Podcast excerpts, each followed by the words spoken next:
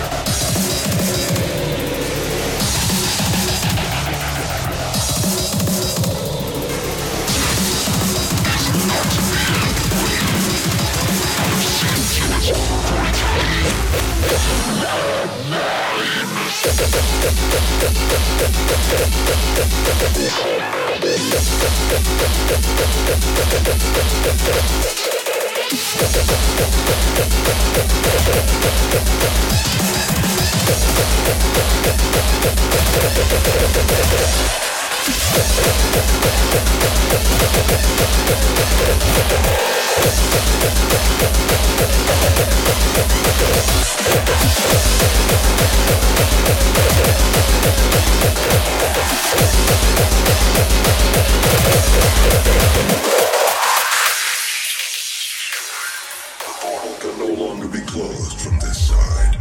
The hell energy flows from a location in the world